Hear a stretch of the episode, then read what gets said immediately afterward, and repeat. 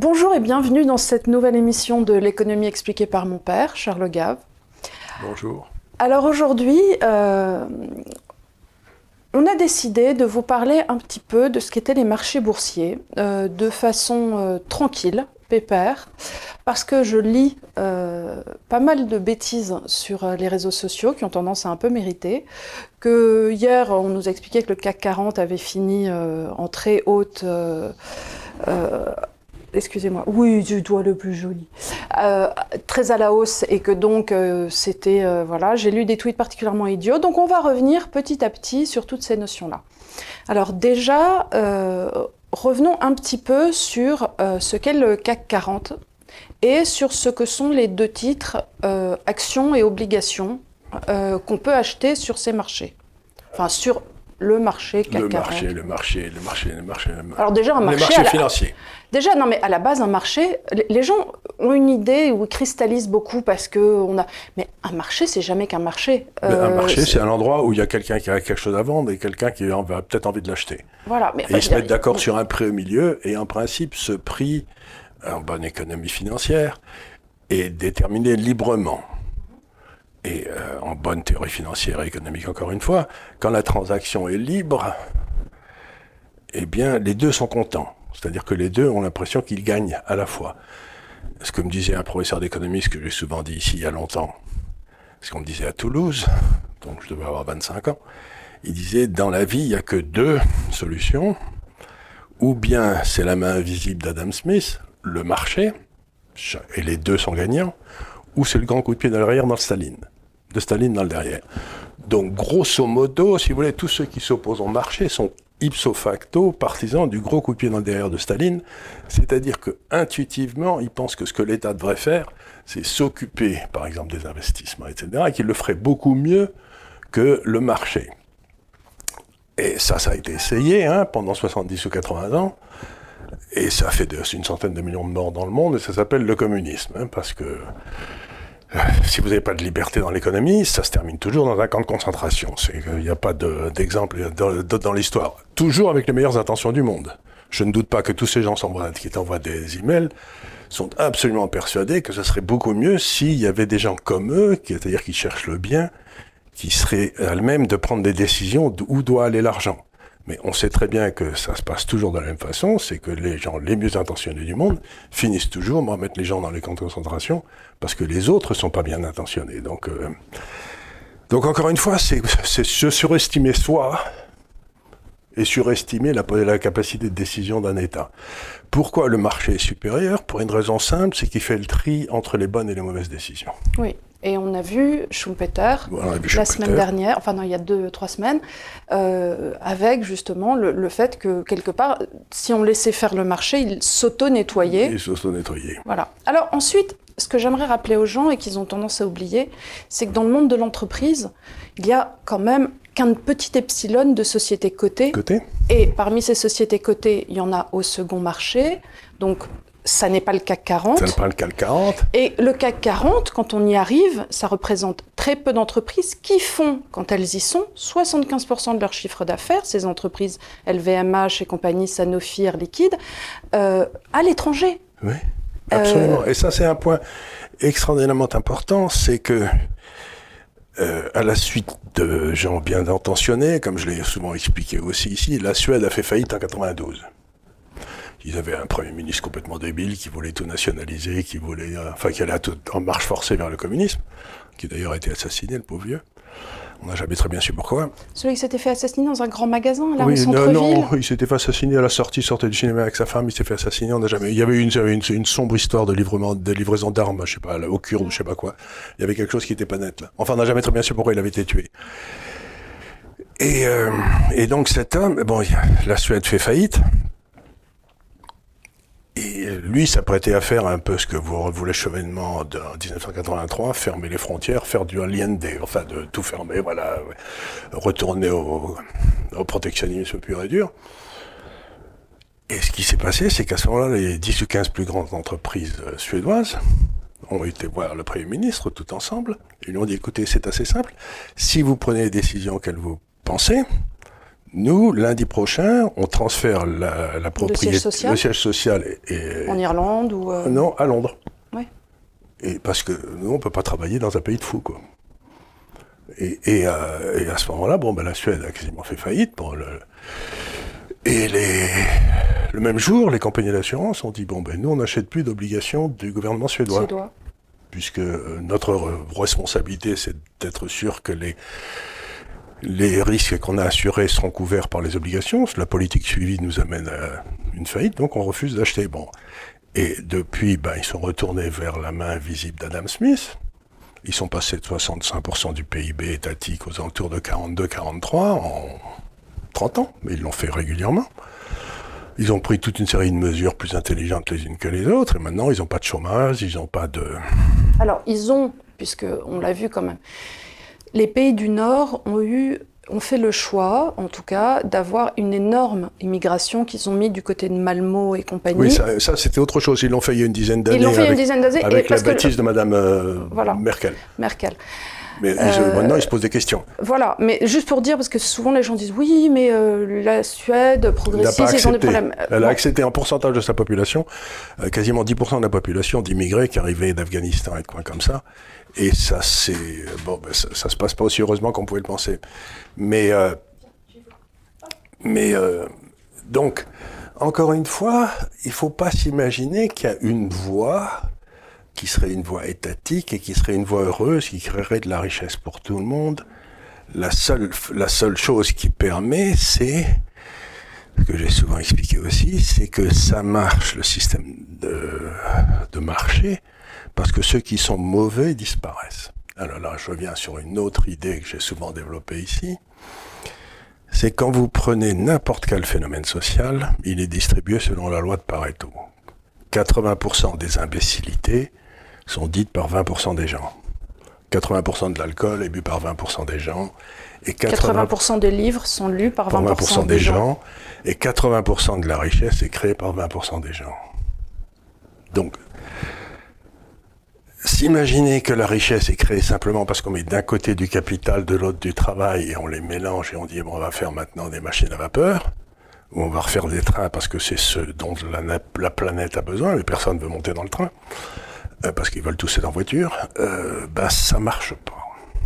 Oui, mais c'est pire que ça en France, parce que en France, on a tendance, et dans d'autres pays, à penser que la richesse, en plus, serait un gâteau fixe. Qu'on aurait ce camembert à un instant T, qu'il y aurait X de richesse, et que niant complètement toute capacité de croissance que pourtant on a tous vu depuis parce que autrefois il nous fallait pratiquement 8 heures pour gagner notre pain dans une journée là où aujourd'hui le même pain on va le gagner il faut 10 minutes. Hein Donc on l'a vécu cette croissance. Et pourtant tout le monde la nie en disant et tous les ans on a droit au même poncif, on en a deux d'ailleurs, on vient d'en recevoir hein, cette semaine qui est premier poncif, les femmes gagnent moins que les hommes, donc ça on vient d'y avoir droit. Et en général en septembre on a son pendant qui est 90% de la richesse mondiale est, est, thésaurisée par 4% des familles, ou je ne sais pas ce qu'ils mettent comme pourcentage idiot cette année-là, mais ça tourne toujours même, autour des mêmes idées. Et ça, on y a droit à chaque fois. Et les gens, durs comme fer, ils retournent tous les ans. Ils retournent tous les ans. Alors, il y a beaucoup de choses à dire, mais c'est tellement vaste comme sujet, et la, euh, la bêtise est tellement crasse dès qu'on se met à parler de ces sujets-là je peux pas m'empêcher de penser à mon père qui parlait de la bêtise au front de taureau. C'est-à-dire que, quelles que soient les preuves qui ont été accumulées que ce genre de raisonnement c'est un tissu d'ânerie, il suffit de lire Revel, par exemple, qui a consacré sa vie et qui est pas arrivé, parce que je sais qu'il était intelligent, qu'il écrivait bien. C'est donc très difficile de convaincre quelqu'un qui refuse la preuve par la réalité. Bah, c'est difficile et puis c'est irritant. Et puis c'est lassant. C'est irritant et désarçonnant parce qu'on dit mais enfin, mais enfin. Prenez l'exemple de la Suède. Regardez, ils étaient en train de faire faillite, ils ont pris les bonnes décisions. Prenez l'exemple de l'Angleterre avec Madame Thatcher. Ils, ils avaient fait faillite. Le FMI était à Londres. Ils avaient fait faillite en 1977. Elle est arrivée en 78-79, ils en ont bavé des ronds de chapeau pendant 4-5 ans, puis, puis ensuite l'Angleterre, aujourd'hui, le niveau de vie par habitant, je crois, est monté de 30% de plus en France, en Suède qu'en France, alors que nous, on prenait Mitterrand. Donc, et alors, pour l'histoire... Donc c'est absolument épuisant d'avoir à montrer que la liberté est toujours la solution et l'État n'est jamais la solution. C'est épuisant. Et pour l'histoire du salaire des femmes, ce qui a, alors il compare des choses, des choux et des poireaux, c'est que euh, les femmes sont encore euh, en temps partiel pour beaucoup, donc on ne peut pas comparer Mais les, je peux les donner un autre femmes. exemple. Le gros problème que, par exemple, que la médecine a aujourd'hui en France, c'est qu'on a mis des quotas il y a 25 ans avec, avec ce crétin de Juppé. Hein. Bon, il n'y en a pas une qui l'a raté celui-là. Mais enfin, ils mettent des quotas. Les femmes étant beaucoup plus travailleuses et beaucoup plus sérieuses, il y avait plein de femmes qui ont fait médecine il y a 25 ans, qui, qui donc les hommes ne sont pas passés parce qu'il y avait des femmes qui avaient pris les places. Parfaitement normal, puisqu'elles étaient meilleures au concours, ça ne me gêne en rien. Mais 20 ans après, quand on regarde le- le- le- la carrière de ces femmes, il y en a beaucoup qui sont allées vers la médecine euh, professionnelle, vers la médecine. Elles sont sorties de la médecine 24 heures sur 24, voilà ce que je veux dire. c'est- Ah bah, moi, mes copines sont allées en radiologie ou des choses comme ça. C'est-à-dire en radiologie, tu, tu peux faire des emplois du temps un peu plus Un, peu, cool. un peu plus cool. et tu, restes peux- pas médecin d'hôpital parce restes que pas- voilà, tu quand restes t'as des pas- enfants, tu veux pas. Et donc on se retrouve, autrefois 100% des mecs, puisqu'avec 100% des hommes, ils allaient et ils restaient médecins, j'ose dire 24 heures sur 24 toute leur vie. Et là, les femmes, ça va pas du tout avec leur, leur, choix de vie. Et, et je, encore une fois, elles ont le droit de faire ce choix de vie, d'avoir une vie plus On normale. appelle dans la modernité la charge morale. La charge morale ben, elles ont des La charge mentale, pardon. Elles charge- veulent pas forcément la charge mentale euh, parce qu'elles ont aussi une famille à côté. Elles ont Et je vais vous donner, je vais vous dire un autre truc qui me paraît tout à fait euh, imbattable comme raisonnement. Moi, je suis un homme d'affaires. hein. Si les femmes étaient 30% moins chères et avaient la même productivité que les hommes, On embaucherait que des femmes. j'embaucherais que des femmes. Ma marge serait supérieure à tous mes concurrents et je leur taillerais des coupières. Bah, évidemment. Donc, l'idée, La, la- je veux dire, la, C'est la la seule- démonstration par la, prac- c'est par là la par le pratique. marché. Le marché, si vraiment les femmes... Moi, je, toute ma vie, je me suis levé à 5 heures du matin pour prendre un avion à 7 heures. Vous voyez le soleil se lever par la fenêtre, j'étais à moitié groggy. Pour aller vendre un truc à quelqu'un ou essayer d'expliquer euh, quelque chose à un client, etc. Bon, j'ai fait ça toute ma vie. Et ben, dans l'avion, à 5 heures du matin, en- pour regarder le soleil se lever, il y avait que des mecs. Oui, mais toi, tu es au confin. Attends, pardon, mais euh, vous, euh, maman et toi, vous êtes à la limite de la génération Oui. où. euh, Ben, il pourrait y avoir des femmes jeunes. Moi, à 78 balais, je suis toujours en train de faire le couillon dans l'avion. Et il y, a, il y a toujours que des mecs. Donc, dans la, dans la nature depuis toujours, quelque part, celui qui va chasser l'ours, c'est le mec. Et parce que, ben, s'il meurt, c'est pas très grave. Puisqu'il y a un nombre infini de spermatozoïdes et un nombre fini de, de, de, d'œufs. Donc, encore une fois, et on va dire un truc qui n'est pas convenable du tout, mais j'en suis désolé. L'homme et la femme, c'est pas pareil. Ça non. veut pas dire que l'un est supérieur à l'autre, mais l'homme et la femme, c'est pas pareil.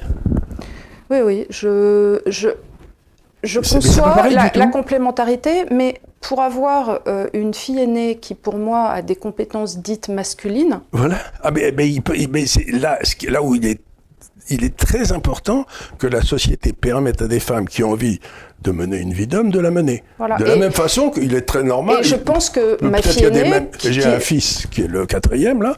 Lui, il a plutôt envie de rester à la maison et de s'occuper des enfants. Voilà. Et c'est sa femme qui bosse. Et ben, ça me gêne pas du tout.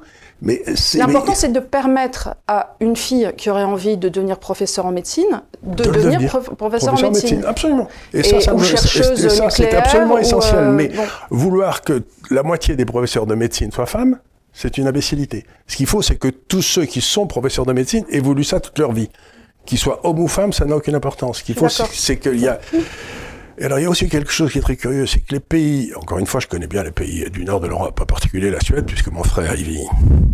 Et alors là, il se passe un phénomène très curieux. C'est eux, c'est eux qui sont allés le plus tôt et le plus loin dans cette histoire d'égalité de l'homme et de la femme, etc. Mais euh, d'ailleurs, c'était pas, c'était assez drôle parce que donc mon, mon oncle est suédois et quand j'y allais euh, jeune fille, on sentait très nettement qu'on était traités exactement comme les garçons.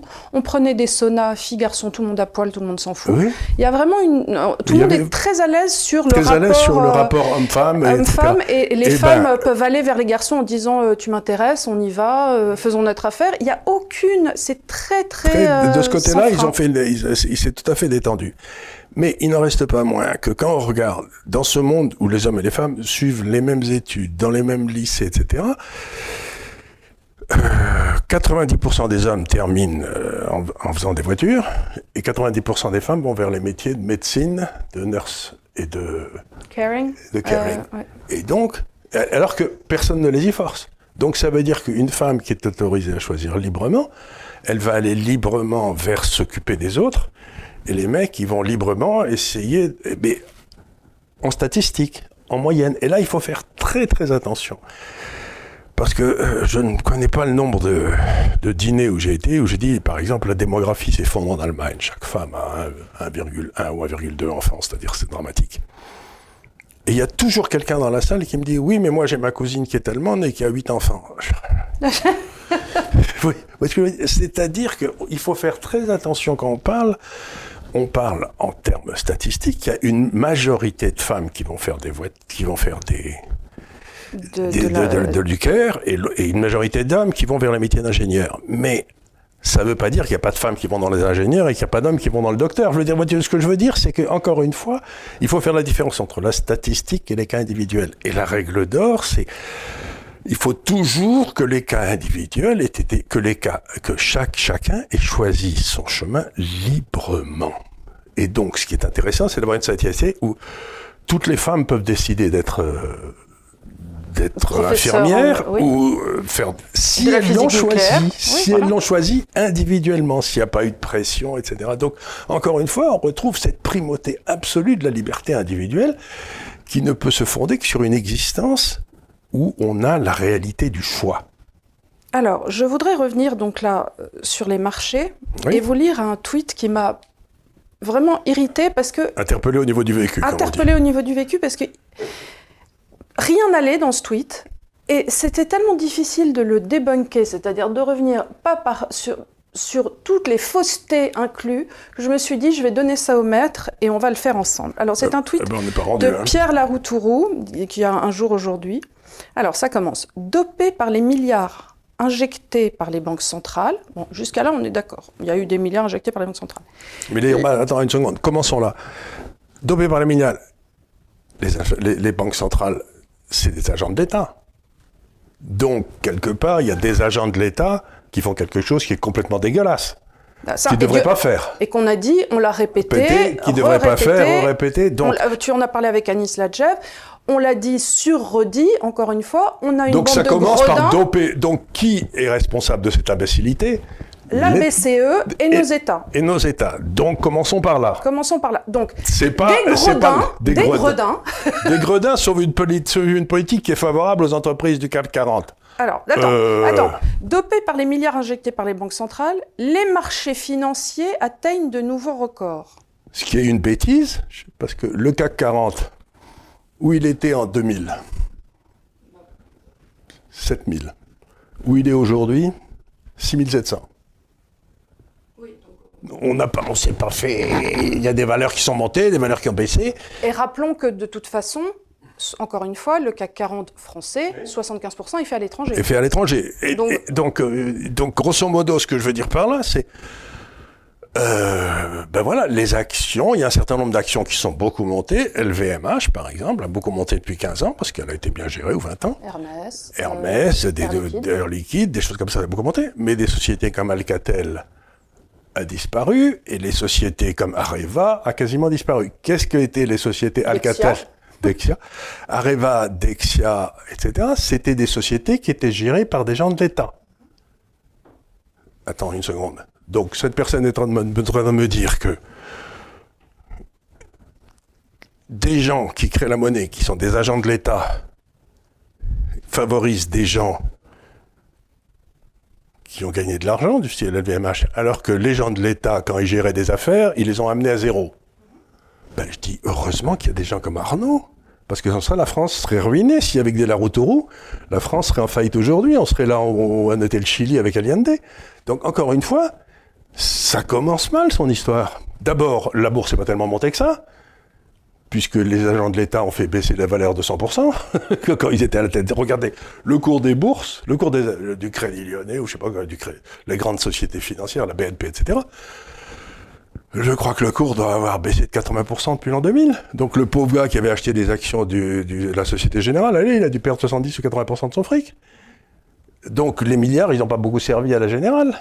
Non, les milliards, les milliards, ils ont servi à quoi? Ils ont servi aux gens qui, en, qui en ont fait bon usage et qui savent de quoi faire, qui savent ce qu'ils faisaient avec l'argent. Alors ça, c'est pour. On alors, devrait mettre ces gars-là à la tête de la Banque centrale, ça, ça- réglerait le problème. là, là, tu parles des François Pinault et consorts qui ont su effectivement, mais ça on en a parlé mille Mille fois fois. encore une fois, avoir cet effet de levier grâce au taux zéro Voilà, parce ou des les actifs. drahis et compagnie. Alors dans les drahis et compagnie, on a quand même aussi une sorte de capitalisme de connivence, comme on a pu l'avoir à mon avis mais avec regarde le Alstom, cours de SFR.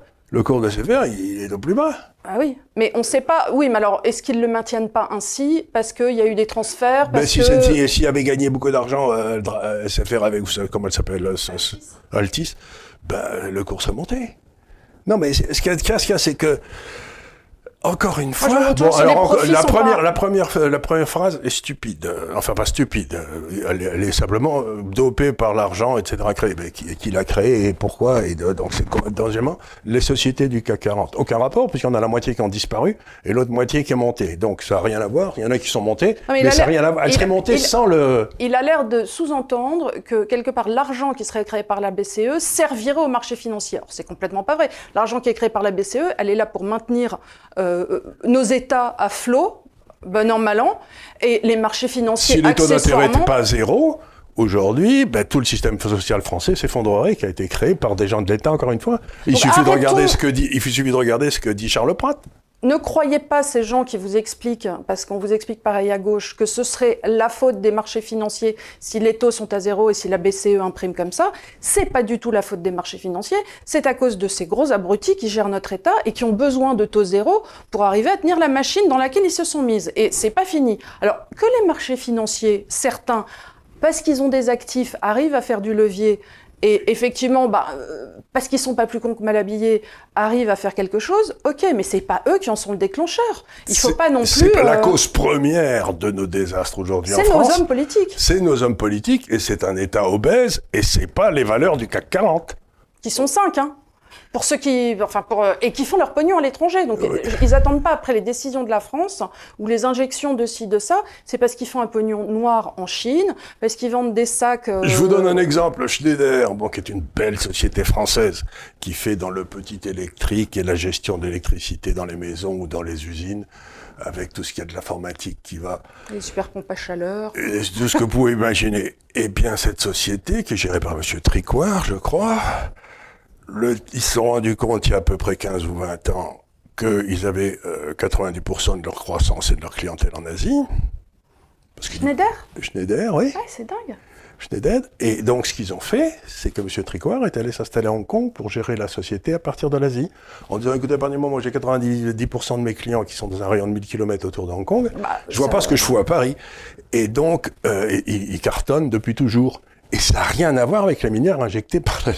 Ça a à Ah. voir avec la, le fait qu'on a des bons ingénieurs, on a un bon patron, et ils ont trouvé les bons marchés. Et le, le- le CAC 40, il est dans le CAC 40 d'ailleurs, ça n'a strictement rien à voir. Donc c'est une imbécilité, ça me rappelle comme intelligence, si vous voulez, ce qu'on disait dans les années 30. Allez, tout ça c'est la faute des juifs.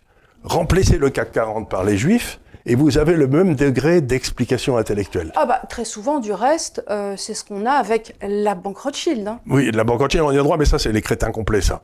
Je pense Oui, pas mais que... c'est la même idée que c'est les juifs. Non, C'est la, même- Euh, c'est la même idée que c'est les juifs, ou alors, je le vois très bien, moi, vous, avez dû remarquer que j'ai été l'objet des attentions d'une certaine presse depuis un certain temps, où on me traite de financier. Ben, remplacer financier par juif, je suis pas juif, mais remplacer financier par juif, et c'est exactement ce qu'on avait dans les années 30. Donc, encore une fois, on cherche le bouc émissaire, on est très con, et on se dit, c'est pas de ma faute, c'est la faute des juifs, des financiers, euh, des banques centrales, de ceci, de cela. Mais on est juste très con. Comme disent les jeunes, tu es le bouquet mystère. Je suis le, je suis le bouc Tu es émissaire. le bouquet mystère. Je suis, mais non, mais c'est-à-dire que la- le degré zéro du raisonnement, c'est la thèse du complot par des méchants. Et donc, si on se débarrassait des méchants, qu'on les mettait dans des camps et qu'on les fusillait, ça irait beaucoup mieux. Et moi, ça me fait rire quand ils traitent de financier parce que, encore une fois, tu, tu serais pas passé un ordre en bourse si on t'en Mais filait j'ai un, pas quoi. passé un ordre en, bourse depuis 30 ans, moi. Oui, c'est ça. Et alors, quand on dit le trader, je dis, mais, mais quoi?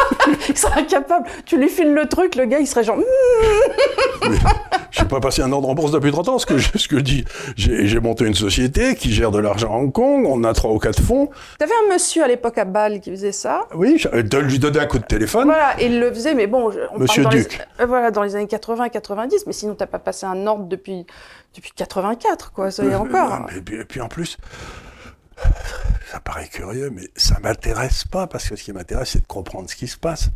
Oui, oui, c'est pas de faire du spilling sur, euh, sur un, euh, sur un put. euh, Euh, N'importe quoi. Alors, d'ailleurs, chaque fois que je me suis essayé, je me suis pété la gueule. Donc, spiller à court terme. Spiller, c'est un terme de yiddish Yiddish. allemand qui veut dire qu'on bon, on achète, on achète et on vend vite comme ça. C'est très. Mais moi, je sais pas faire ça. Puis en plus, je trouve ça un peu couillon parce que je vois pas la légitimité du profit à court terme, du trading. Euh, je vois bien. bah, Qu'est-ce que c'est la, la- la- la finance C'est une recherche désespérée de trouver où la, ça va être compliqué, la rentabilité marginale du capital investi est la plus forte. C'est-à-dire, je me dis, bon, cette société, elle gagne bien sa vie, mais elle le gagne en quelque sorte de moins en moins bien. Elle le toujours, toujours bien, mais un petit peu moins bien que juste avant. Donc, euh, et puis cette société, elle gagne bien sa vie, mais elle le gagne de mieux en mieux. Donc, un financier à ce moment-là, il vend celle-ci qui gagne bien, mais moins, mais moins bien, si j'ose dire, pour aller dans celle-ci qui gagne bien, mais mieux Bah, bien. Euh, Prenons l'exemple quand tu étais dans les années, euh, à l'époque où tu avais euh, Rich Morris, quand Oui. tu lui avais dit d'acheter euh, et qu'il avait pris les mauvaises, tu t'étais dit à ce moment-là, on est à un moment où je pense que les téléphones pour aller dans les ordinateurs ou les ordinateurs dans les téléphones. Ouais. Donc tu lui avais dit, ben, en je lui avais dit, il faut m'acheter une société de semi-conducteurs, une société de software et une société de, je sais plus quoi. voilà, mais donc, euh, non, mais c'était ça. De, donc logiciels. Et Là- il m'a acheté les trois mauvaises. les trois mauvais- Oui, mais c'est pas grave parce que l'important c'était ton Mais j'aurais acheté les trois bonnes aujourd'hui, je serais pas en train de faire l'andouille de essayer de gagner de l'argent. Oui, mais c'est- oui, mais tu avais raison. Tu avais raison sur raison sur le raisonnement. Et ouais. c'est ça ton travail, c'est de dire voilà, on est, c'est d'être avant le développement, je sais pas, de Word, et de dire je sens qu'on va avoir besoin de logiciels pour développer euh, Word ou ce genre de choses, et se Ben, je te raconter voilà. un truc incroyable, c'est que donc, il m'avait acheté une société de logiciels qui s'appelait Lotus, qui était le premier à faire des tableaux. Je me souviens très bien de Lotus. Lotus et des tableaux Excel, je savais etc. pas m'en servir, mais j'avais une secrétaire qui savait le faire. voilà, Lotus, c'est vachement balèze. Et donc, bon, euh, et puis euh, ça a été remplacé Microsoft finalement, qui a gagné Ah oui, tous les marchés. sûr, Bon, Donc, ils m'auraient le- acheté Microsoft, j'aurais eu aucun problème. Aujourd'hui, je serais en train de vivre dans une île des Bahamas où je m'emmerderais comme un rat mort, mais, mais c'est un. Bon, mais je plaisante là. Donc, ils m'achètent Lotus. Et puis, Lotus est racheté par General Motors, Oh. Damned. Et je me dis, mais pourquoi une société d'automobile rachète ça? Et on m'explique, c'est parce que le président de General Motors avait donné l'ordre de racheter Lotus, qui pour lui était une société qui faisait des voitures de course en, en, en Angleterre. Et les corneaux, General Motors, ils ont été rachetés la société qui faisait des softwares, parce qu'elles s'appelaient toutes les deux Lotus. Mais enfin, mais c'est, mais euh, Tu vois? C'est quand même étonnant, non? Non, mais c'est à hurler de rire. Et personne n'a vérifié le qu'il a Ben pas acheté non, le grand les patron Lotus, avait dit, les Lotus, les voitures. Les voitures, oui, tu sais, les petites voitures de sport. Mais je vois très bien ce qu'est une Lotus. Et donc, le grand patron avait dit, vous m'achetez Lotus Et personne n'a osé demander. Ah bah bravo. tu vois ce que je veux dire? Mais quand il s'est retrouvé avec un truc de software, il a pas hurlé? Ben, il, a, il il dit, ben, c'est peut-être plus une bonne idée après. Ils n'ont rien fait, il n'y avait aucune intégration Il y possible. avait aucune. ben, D'ailleurs, ça a disparu, Lotus. C'est quand même. Non, mais je veux dire, c'est que de temps en temps, même quand ces grands groupes deviennent tellement hiérarchisés, Non, ça, on revient sur Schumpeter encore une fois. C'est-à-dire que tu n'as plus des créateurs, tu as des middle management qui savent qui pas dit, très bien pourquoi. Lotus. Ils se Ah disent, ah, le euh, grand patron, il veut aller dans le software. Ah, c'est peut-être une bonne idée. Ah, il va- doit savoir un truc qu'on ne sait pas. Voilà. C'est pour ça qu'il est grand patron, d'ailleurs, ça ne le serait il pas. est chef. C'est lui le chef. Comment Donc, mais chef, Ça chef veut dire que même dans le secteur. Et c'est pour ça que finalement, des gens comme General Motors finissent par disparaître, parce qu'ils ont atteint un tel niveau d'incompétence que, ben, pff, plus rien ne marche, quoi. Ça devient, c'est- ça devient. pour dire que même dans le secteur privé, de temps en temps, il y a des boulettes incroyables, quoi. Ah, ça, c'est une belle boulette. Bon, alors attends, parce qu'on n'a pas fini sur notre tweet formidable de Monsieur Laroutourou, parce qu'il y avait une seconde partie. Hein, tu sais, c'est comme, c'est comme le Doubichou. Euh, tu as la croûte au-dessus, puis à l'intérieur, tu as une seconde vraiment, couche. il y a vraiment le truc qui a du goût. Voilà, tu as vraiment dans le doubichou la seconde couche qui a du goût. Donc là, on arrive à la troisième couche, c'est-à-dire le, le centre, hein, qui a Et tout ça, c'est des euh, non-séquitures. Il n'y a pas de, y a pas de raison logique entre la première et la deuxième proposition. Non, mais c'est pas pour ça qu'il devrait en avoir non plus avec la troisième. hein, Dans la les- troisième, donc j'attends pas de. Alors dis-moi tout parce que je, Euh, suis- je suis c'est prêt à c'est tout. un là. peu comme si tu faisais un gratin, tu vois lasagne, petit pois, fenouil, Oui. euh, framboise, crème chantilly, il y a, il y a rien qui va, il y a rien qui va, hein, c'est voilà. Donc et on va euh, mettre un fond de raclette sur le dessus. Donc donc on a les dopés par les milliards injectés par la banque centrale, Oui, les marchés financiers atteignent de nouveaux records. voilà. Et alors, À la COP 26, monsieur, on ne trouve pas d'argent pour le climat, mais la spéculation atteint des sommets. Bien que j'ai mis du blanc aujourd'hui, il pleut, c'est incompréhensible. Voilà, on a à Voilà. peu près le, le- ça le même, rappelle les. Euh, en le même niveau de, le même temps, en même temps que notre président. D'abord, on trouve pas d'argent pour le climat. pour le climat. Alors là, on va pas se lancer. Enfin, si je vais essayer quand même de dire un certain nombre de choses sur le climat, parce que là aussi, euh, le niveau de connerie atteint des, des- des- Alors, on va, on va essayer, de, on va essayer de, de, de saucissonner le problème. Vous savez, quand un ingénieur a un problème, en principe, qui devient insoluble, il essaye de le traiter un par un, puis des petits bouts comme ça. On sérialise comme ça pour voir si par hasard on va trouver une solution, sans avoir trouvé de solution globale, mais on va pas trouver des petites solutions qui vont finir par faire une solution qui marchera. Donc la première des choses, c'est réchauffement atmosphérique. Sans doute. Il y a de plus en plus de preuves que oui, sans doute, le- le- la température est montée un peu. Bon. Deuxièmement, est-ce que ça s'est déjà passé dans l'histoire? Oui. En 1250, il y avait eu, euh, vous avez par exemple des vignes en Islande, ce qui, il y en a assez peu maintenant, donc parce qu'il y avait eu une période, euh, bon. Donc première question, donc euh, comme chacun le sait qui a vécu en Angleterre, le climat ça varie. Si vous aimez pas le, le, temps qu'il fait dehors, attendez cinq minutes, ça va changer donc est-ce qu'on a une tendance structurelle? Bon. Deuxièmement, est-ce que ce changement de climat est dû à, l'homme Est-ce que c'est... Alors là, on se gratte la tête. Bon, il y a le CO2, c'est certain, mais le stock de CO2 par rapport à la marge de CO2 qu'on crée chaque année est, infiniment supérieur. Donc on a un immense stock de CO2 qui monte de 0,2 ou 0,3% par an à cause de ce qu'on fait. Est-ce que c'est ça qui change les climats? Est-ce que la CO2, c'est de la pollution? Ben non, c'est ce qui permet aux, aux plantes de créer de l'oxygène. On- on est- Voilà, donc, euh, on d'accord, n'est même pas sûr. CO2, est-ce que c'est si impactant qui, que qui ça? est derrière cette espèce de, de frénésie sur C'est les Nations Unies. Les Nations Unies, quel est le but de toute personne qui travaille dans les États-Unis, dans les Nations Unies? Puisque c'est de là que viennent tous les rapports, tous les Une trucs. gouvernance mondiale Ben, ils veulent qu'il y ait un gouvernement mondial dont il serait un peu le Parlement. 70% des nations dans les Nations Unies ne sont pas des démocraties. Donc on a les gens qui votent, mais par exemple, 70% des gens qui votent dans euh,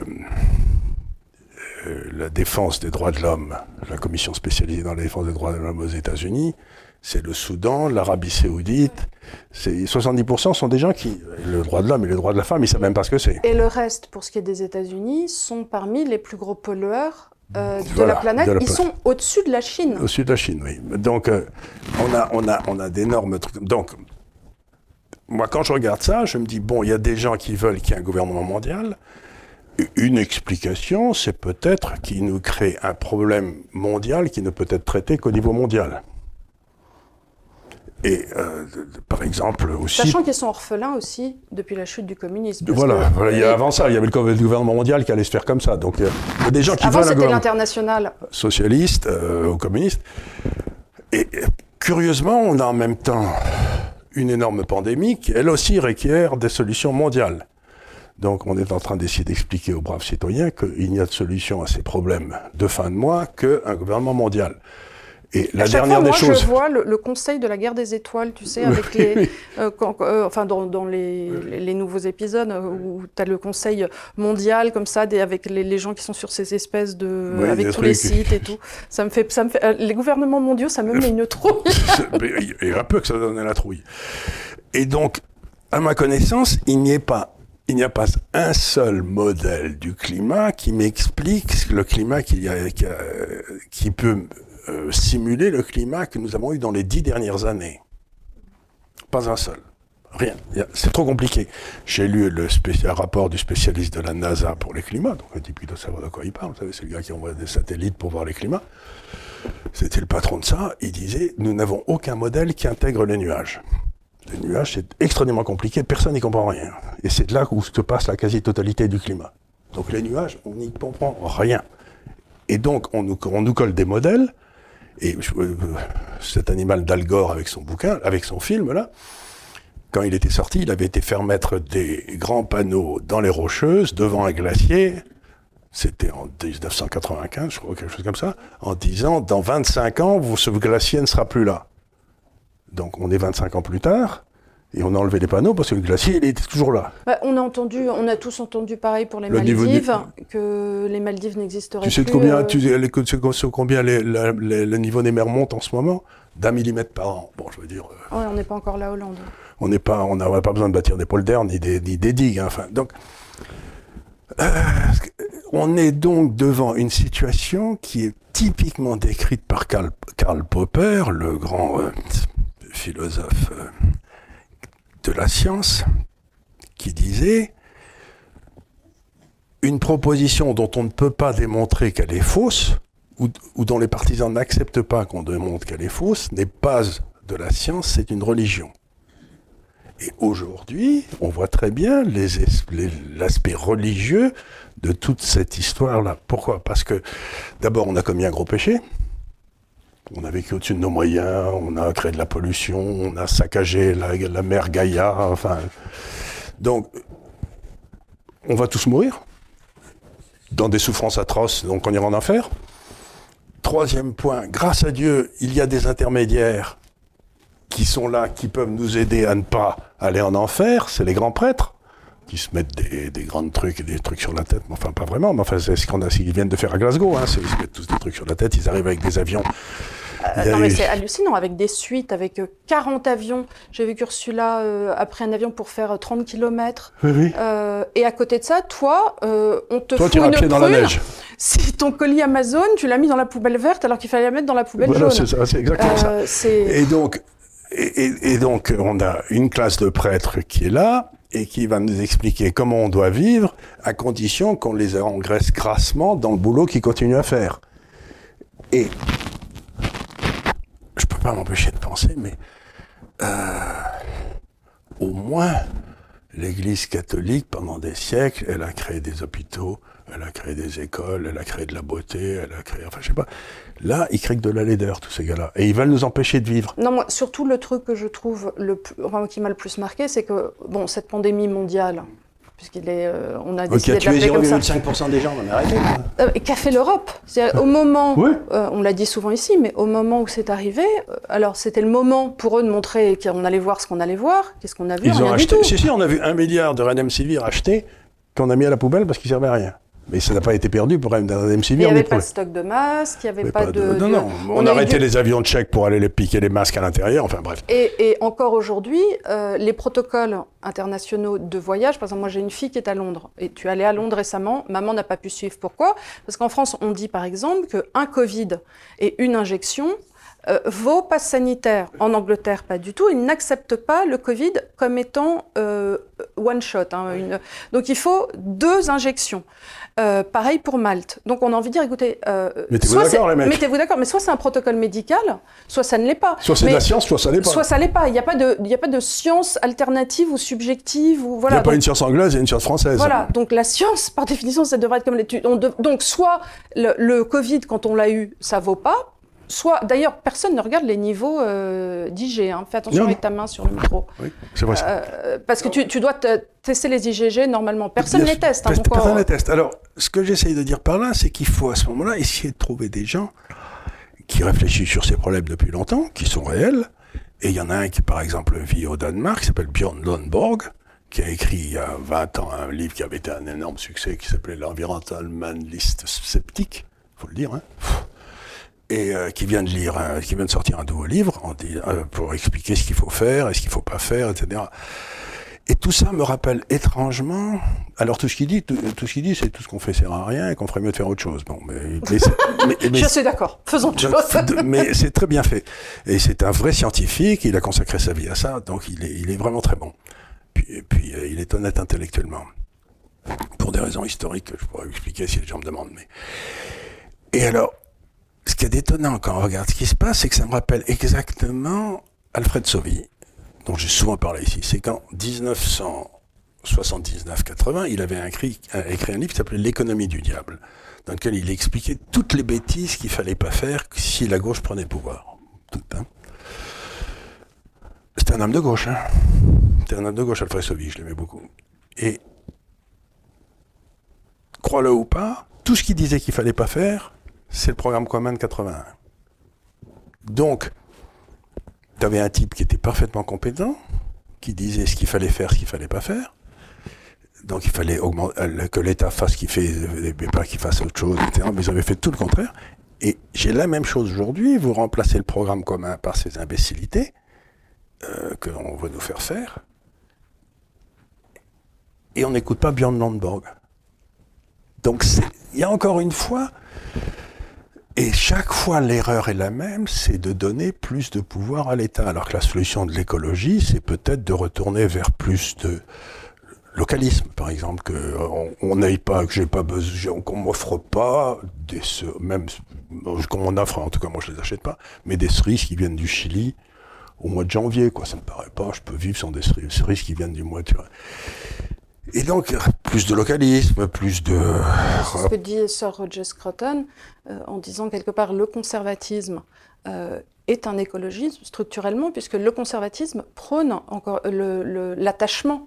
L'attachement à, ton, à ton terroir, à ta région. tu, et quand tu as un attachement, tu, tu, tu es attaché au tien, tu es attaché à, tes commerces, Tu vas pas foutre en euh, l'air tes paysans locaux, tu, fais attention aux, aux gens autour de toi parce que c'est les vertus de l'attachement. C'est ce que dit, c'est ce que dit encore aussi Nassim Taleb quand il dit je, ne- je ne bois que de l'eau, je Donc, ne, je fais confiance à un fonctionnaire qui ne boit que de mon eau. qui boit que de mon eau parce que si le fonctionnaire il est dans la même eau que moi, il va pas la avec des saloperies. Donc, donc encore une fois, on retrouve toujours cette espèce. La solution, c'est toujours par le bas qu'elle se trouve. Et le, le- le monsieur qui a écrit ce texte, lui, il fait toujours des appels en haut. Il dit ce serait bien si moi je prenais le pouvoir. Et, mais on sait très bien comment ça se terminerait. Il me mettrait dans un camp de concentration le lendemain matin. Il n'a pas le choix. Reprenons le- ce qu'il dit en gros, c'est l'État crée de l'argent, de la monnaie, pour le donner au marché financier qui s'engraisse, et il n'y a rien pour le climat. Mais le climat, or, on est en train de or, ruiner. le climat, il y a du un pognon, mais pas il- possible, Regardez les éoliennes en France. et le pognon est créé par la BCE pour les États. Hein, c'est pas pour les marchés financiers. Les marchés financiers Ils se débrouilleraient sans- très bien sans eux. Ils se débrouilleraient très bien sans eux. Ils se débrouillent bien sans eux déjà, puisque de toute façon, 75% de, du CAC 40 se fait à l'étranger, donc tout va bien. Certains, effectivement, oui, c'est vrai, euh, se retrouvent bien avec ces taux zéro parce que des monsieur Draghi, ça leur permet de faire des leviers pas possibles. Et effectivement, quand tu as les fonds de pension, ça leur permet aussi de faire, euh, de- d'emprunter et de faire des, des, des- des effets. euh, bon, mais euh, c'est incidemment, c'est pas fait pour eux. C'est pas fait pour eux. Ils, ils profitent d'un état de fait qui est créé par nos États parce que eux ont besoin de se financer à bon compte. C'est vrai que ils ont, ça leur profite, mais c'est pas, c'est quelque part c'est pas, c'est pas de leur faute sur ce coup-là. C'est bon bah. Non seulement ça, mais euh, si vous jugez le but de la bourse, c'est trouver l'endroit où la rentabilité du capital investi, dans le cadre des lois qui régissent, et, et les affaires qui, en quelque sorte, ont cette capacité tout à fait extraordinaire de créer du capital supplémentaire. C'est-à-dire qu'on leur donne 100, elles vont vous rendre 110, 120, 130, 140, comme ça. Vous allez, vous, elles vont vous enrichir avec vous. C'est le privilège de l'entrepreneur. Maintenant, si, ce que peut faire M. Laroutourou, sur c'est donner de l'argent à quelqu'un, on lui donne 100, puis il aura 90, puis il aura 80, puis il aura 70, puis il aura 60, et donc on va tous baisser, on va devenir de plus en plus pauvres. Mais ce qu'il y a d'étonnant, c'est quand on est de plus en plus pauvre, celui qui monte au sommet de la pyramide, c'est celui qui est dans l'État. Parce que le grand ennemi du, fonctionnaire, c'est l'entrepreneur qui réussit. Parce qu'il dit au fonctionnaire, j'en ai rien à foutre de toi, si tu m'embêtes, faire ce que- ce qu'ont fait les Suédois, je vais aller m'établir à Londres. Donc le- le- l'entrepreneur est un homme libre Et ce que reproche M. Laroutourou à l'entrepreneur, c'est d'être libre et de ne pas être un esclave comme lui l'est. Bien sûr, mais M. Laroutourou est tout à fait en faveur d'une société d'esclaves, dont lui serait le chef. Et d'autre part aussi, j'ai toujours, même une belle, une- une belle vue de l'humanité. j'ai toujours un problème avec les gens qui pensent que filer du pognon suffirait à résoudre un problème. Qui est un peu ce que fait notre grand Macron aussi. D'abord, en ce moment, que... pour les élections, il file 100 euros par là, 500 Ah non, euros mais par là, là, 1000 on a euros. eu un truc pour les jeunes aussi, là. Oui, euh, d'aller, pour aller de- lire des livres. Ils ont tous acheté des jeux. Des, des jeux. Non, mais indépendamment de ça, là, t'as vu, il veut faire un truc pour les jeunes sans travail de je sais pas quoi, 1000 euros, euh, une sorte de budget, 1000 euros, je sais pas quoi. Bon, tr- très bien, mais enfin, visiblement, il y a de l'argent magique, euh, on n'est pas au courant, ils ont trouvé un nouvel arbre, ou une pierre philosophale, je ne sais pas.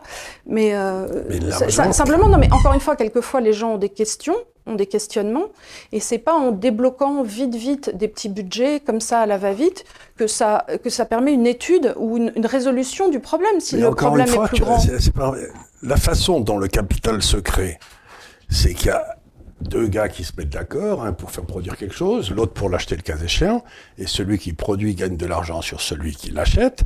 Celui-là, il est content parce que sur ça, il l'aurait pas eu. Et à ce moment-là, le, stock de capital augmente.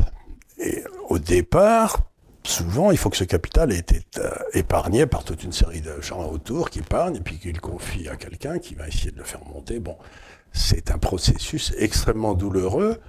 Euh, D'abord, je consomme pas aujourd'hui ce que je devrais consommer, j'en épargne, puis je le confie à quelqu'un, cette épargne, qui va sans doute essayer de me la faire monter. Et c'est cette augmentation du capital qui permet la hausse du niveau de vie. C'est ce qu'on appelle l'approfondissement du capital dans un pays. Plus l'épargne a été historiquement importante, plus le pays est riche, parce qu'on en a fait, c'est la Suisse. Mais si on tombe sur une génération comme l'a fait la génération de mai 68, qui bouffe le capital laissé par les parents et qui va bouffer le capital de ses enfants et de ses petits-enfants en empruntant, le monde sera beaucoup plus pauvre. Encore une fois, la première des choses qu'il faut faire, c'est respecter le capital, parce que c'est respecter les ancêtres. C'est eux qui se sont saignés aux 80 pour qu'aujourd'hui, on vive à peu près bien. Donc, foutre en l'air ce capital en le confiant à des gens qui font n'importe quoi avec et qui font déficit tout le temps, c'est littéralement un crime contre la nation. Et c'est ce que font nos hommes politiques sous le nom de keynésianisme. C'est-à-dire qu'ils pensent que détruire le capital est une façon de s'enrichir. Ça me laisse pas, toi. Pourquoi détruire mon épargne? Ce serait comme, je vais foutre en lettres, je vais arracher tous les arbres et euh, je vais arracher toutes les, je vais saler toutes les terres et, et, euh, comme ça, on sera plus riche. Et c'est ce que ces gens-là réclament. Regardez, quand, quand je dis on va saler toutes les terres, ben, c'est les éoliennes. Chaque éolienne fait 200 tonnes ou je sais pas quoi de ciment dans la terre dont on ne pourra jamais se débarrasser. C'est une saloperie incroyable. Ça marche pas, ça Sans marche compter le mal que ça fait aux bêtes. Il y a beaucoup de bêtes, euh, de vaches qui sont très malades, euh, que ça rend très nerveuses. Il y avait encore un agriculteur qui disait qu'il avait des bêtes qui, euh, qui mouraient, qui, euh, Le- dont le lait ne, marchait pas des- ou des qu'il y avait vaches. les intestins explosés. Oui, euh, Il y, a- il y a toute une série de trucs comme ça. donc- et quand on me dit qu'il n'y a pas d'argent qui va là-dedans, mais regardez le pognon que M. Laroutourou paye sur sa note d'électricité pour payer ces saloperies d'éoliennes. Donc ils ne me disent pas qu'il n'y a pas de fric qui va vers le, vers, le climat. C'est du fric qui a été détourné pour quelque chose qui n'en vaut peut-être pas la peine. Quoi. Donc c'est très, très curieux cette espèce de... cette espèce de haine de la liberté. Moi, ce qui me surprend le plus chez les intellectuels français, c'est cette haine congénitale qu'ils ont pour la liberté.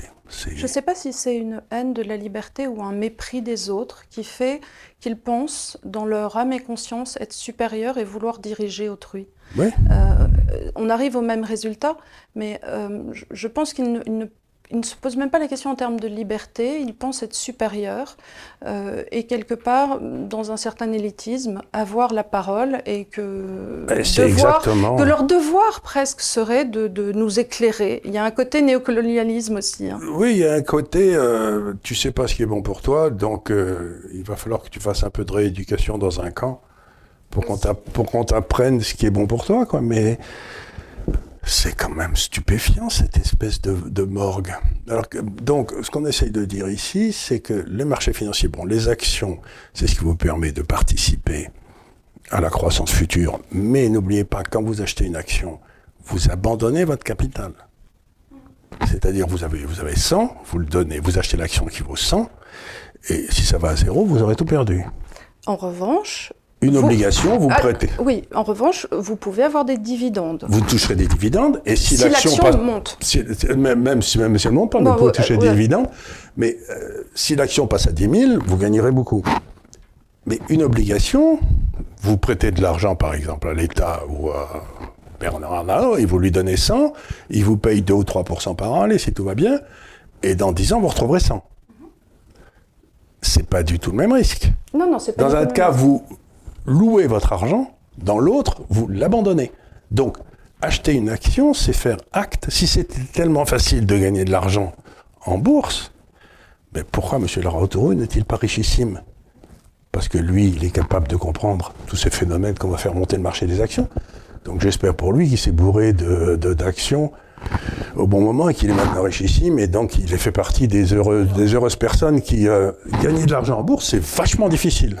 Acheter, euh, encore une fois, euh, très peu de sociétés françaises sont sur les marchés, euh, les- parce que déjà, euh, l'entrepreneur est en général en SARL, euh, il faut être en société euh, par action ou société, bon, société anonyme pour pouvoir émettre des titres. Les titres ne cotés, ne, ne- ça n'est qu'une toute petite epsilon de société. Et encore une fois, c'était pourquoi ces marchés? Parce qu'à l'origine, c'était pour permettre aux sociétés de s'autofinancer. Donc elles émettaient des actions en disant voilà, on pense qu'on vaut quelque chose. Est-ce que vous voudriez acheter des titres de notre Et société vous faisiez un Quand- pari sur le futur de cette société. quand vous, achetez une, quand vous achetiez une action euh, McDonald's, vous achetiez un titre de la société, c'est-à-dire que vous deveniez un petit propriétaire, un, un propriétaire à 1%, euh, 0, 0,1% de McDonald's. Une obligation, c'est différent. Une obligation, c'est que vous, euh, vous prêtez de l'argent, un peu comme vous prêteriez à votre père, à votre mère ou à un, oncle. Et à terme, il va vous rembourser. C'est euh, différent. vous- dans un cas, vous louez votre maison, si j'ose dire, votre capital, et vous touchez un truc, puis à la fin, la maison est à vous à nouveau. Ou dans l'autre cas, vous vendez votre maison et, et- et vous, et vous- vous en achetez une autre dont vous espérez qu'elle sera mieux et qu'elle vous rendra plus de services. Donc, faut pas oublier que derrière la- l'action, il y a un abandon volontaire du capital par celui qui avait épargné. C'est-à-dire qu'il n'est pas du tout certain de retrouver son fric. non, il y a une énorme prise de risque. voilà, il y a une pas énorme- l'obligation. Que n'a pas l'obligation. Et donc, expliquer que quelqu'un qui a pris ce risque n'a pas touché d'argent, c'est une bêtise. Maintenant, on me dit des actions, si on achète, allez, euh, je sais pas, l'LVMH, bien sûr, euh, ça va pas disparaître. Pipo, sur les, vous savez, il y a un truc, Ah, euh, le- si tu avais acheté Kodak, Kodak il y a 25 ans. 25 ans, c'était une des plus belles sociétés du monde. Aujourd'hui, elle n'existe plus. Sur les 30 sociétés du Dow Jones, vous savez, qui est le grand indice américain dans lequel il y a 30 sociétés cotées, il n'y en a pas une qui était là en 1920. C'est-à-dire que toutes celles qui étaient là en 1920 ont disparu. Elles sont mortes. Donc, acheter une action, c'est parier que la destruction créatrice ne va pas s'appliquer à ce que tu achètes. Il faut, que- il faut être sûr que tu arrives, euh, que tu le fais au bon moment. à temps. Donc, c'est quand même pas facile. Donc, Et toutes les grandes, on a toutes ces histoires de, de- du début du 19e, avec toutes ces grandes compagnies de chemin de fer qui ne devaient pas faire. euh, et puis, euh, avec des histoires pas possibles de types qui perdaient des fortunes colossales. Parce que qui, qui sautaient ou qui étaient richissimes et qui d'un seul coup se retrouvaient dans la misère. Non, c'est euh, le capitalisme est tout, mais c'est pour ça d'ailleurs que et tout sauf un système facile. Et c'est pour ça que la plupart des capitalistes, une fois qu'ils ont vraiment réussi, n'ont qu'un objectif, c'est de le transformer en capitalisme de connivence, c'est-à-dire de faire protéger leur chasse gardée par l'État. Et c'est ce qui est en train de donc par exemple les banques aujourd'hui sont protégées par les banques centrales. Parce que sinon, toutes les banques en Europe, Europe auraient fait faillite. Donc, M. Laroutourou, quand il nous dit que c'est pour faire monter la bourse, c'est du pipeau, c'est pour empêcher que les conneries des politiques qui allaient faire sauter les banques, les banques commerciales n'aient fait sauter les banques commerciales. Donc, c'est les amis dans les banques qui sont inspecteurs des finances, qui sont à la tête de la PNP, qui vont voir leur copain qui est inspecteur des finances à la BCE, et qui dit, dis donc, il va falloir que tu me trouves une solution. Et vous savez ce qu'elles font aujourd'hui, la, Banque centrale? Et je vais arrêter bientôt, mais il fait un truc que je trouve simple et doux d'exécution. La Banque centrale prête de l'argent aux banques commerciales à moins d'eux. Et donc la banque commerciale prend le pognon, Est-ce que c'est même possible dans À moins 2, traités de dire que voilà, le- on leur prête 100, Non, non, mais je sais ce que Elle- prêté à moins 2, rembourse mais... euh, 198. Oui, mais je sais, mais enfin, je, je comprends pas que ce Mais soit voilà, légalement bien, possible. à ce moment-là, elles prennent les 100 et elles vont acheter des obligations italiennes qui donnent du 1,5%. Oui, mais enfin, ça, ça laisse 0,5. Non, elles sont moins 2 plus 1,5, ça leur fait 3,5. Et donc, elles vivent comme ça. C'est comme ça que vivent toutes les banques en Europe, à la place de prêter de l'argent aux petites sociétés qui en auraient besoin. Parce que ça, il n'y a pas un rond pour elles. hein. Euh, Donc, tout le système de l'euro est fait pour permettre aux banques commerciales, donc comme M. Larotoro dit que ça sert à faire monter le marché des actions, c'est une connerie. C'est pour sauver le crédit lyonnais, le crédit agricole, tout ça, ils ne pourraient pas vivre avec les taux d'intérêt à zéro. Donc, il faudrait quand même qu'ils fassent un peu... Il faudrait faire un effort quand même. Non, parce qu'on veut bien les prendre au sérieux, mais il va falloir qu'ils fassent un effort aussi de leur côté. C'est- faudrait d'abord que... C'est-à-dire que ce que j'aimerais, c'est avoir une critique d'une qualité supérieure. C'est-à-dire qu'ils me disent que, par exemple, des choses extrêmement vraies, comme celle que je viens de dire, c'est que la politique monétaire a entraîné une faillite des banques, l'euro a entraîné une faillite des banques, et donc ça force les taux d'intérêt à zéro, qui a des effets pervers, ce qui permet par exemple à M. Pinault d'emprunter de l'argent facilement pour aller acheter des affaires là-bas. Mais M. Pinault, il n'a pas demandé à ce qu'on lui mette les taux d'intérêt à zéro. Il en bénéficie parce qu'il n'est pas, pas si bête que ça. Mais c'est pas lui le responsable. La cause première aristotélicienne, c'est la connerie des gens qui sont au pouvoir. Donc, il serait bon qu'il remonte un, un petit peu dans, la- dans les causalités, M. Leroux, parce que vraiment, j'ai rien contre lui, je ne le connais pas, d'ailleurs il a un nom du sud-ouest. Oui, je crois que c'est des horribles baïonnés. Ah, c'est des baïonnés, ça m'étonne pas. ça, je dis ça parce qu'on est Biarro. parce que dans les équipes de rugby, il faut savoir, il y a Biarro, il y a, il y a Biarritz et Bayonne, et ça, ça, ça se parle pas. Ça se parle pas. Ceci expliquant beaucoup. Ceci explique beaucoup. Donc je m'explique plus mon animosité vis-à-vis de M. Voilà, Laroutourou. sans même le savoir. Sans même le savoir, mais vous- vous- il n'était pas net. Non, mais tu vois, donc tout basque n'est pas forcément un bon économiste. Laroutourou, c'est plutôt berné, non? Est-ce que Bastia était béarnais ou il était basque? Euh, il était né, je crois, au Pays Basque, mais il est- je crois qu'il il y a les- les- certains disent qu'il était plutôt landais. Non, voilà. Landais. Ça, c'est encore autre chose. Oui, oui, non, je faisais référence à ça. Bah, écoutez, je crois qu'on a euh, couvert des Je sujets suis un peu agacé, mais c'est pas grave. Non, non, non, ça va, ça va. J'avais juste un peu peur que tu frottes le micro parce que tu l'avais mis un peu près de ton menton, mais on verra ce que les gens disent. J'espère que ça Ça passera. Notre DAF était euh, assez sage, assez à fond, voilà. Et j'espère que ça vous a intéressé. Si vous avez des questions euh, sur les marchés financiers ou des choses que vous n'avez pas compris, n'hésitez pas à les poser en dessous. On y répondra.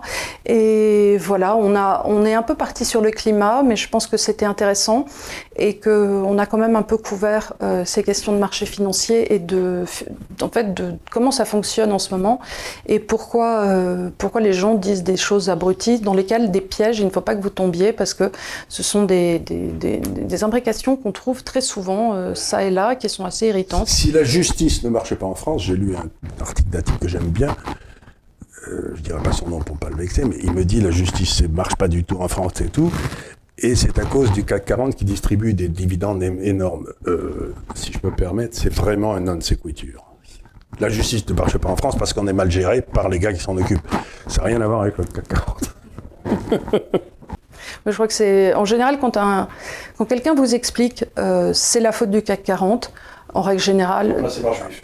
euh, essayez de vous dire que ça fonctionne pas comme ça. Il y a des choses qui sont, mais enfin de nos jours, honnêtement, si les marchés financiers, euh, enfin si on se retrouve avec ce, ce, ce, ce QE débordant, c'est la faute des politiques, c'est pas forcément la faute du CAC 40. Voilà. Écoutez, merci beaucoup de nous avoir suivis et j'espère à la semaine prochaine. À très À bientôt.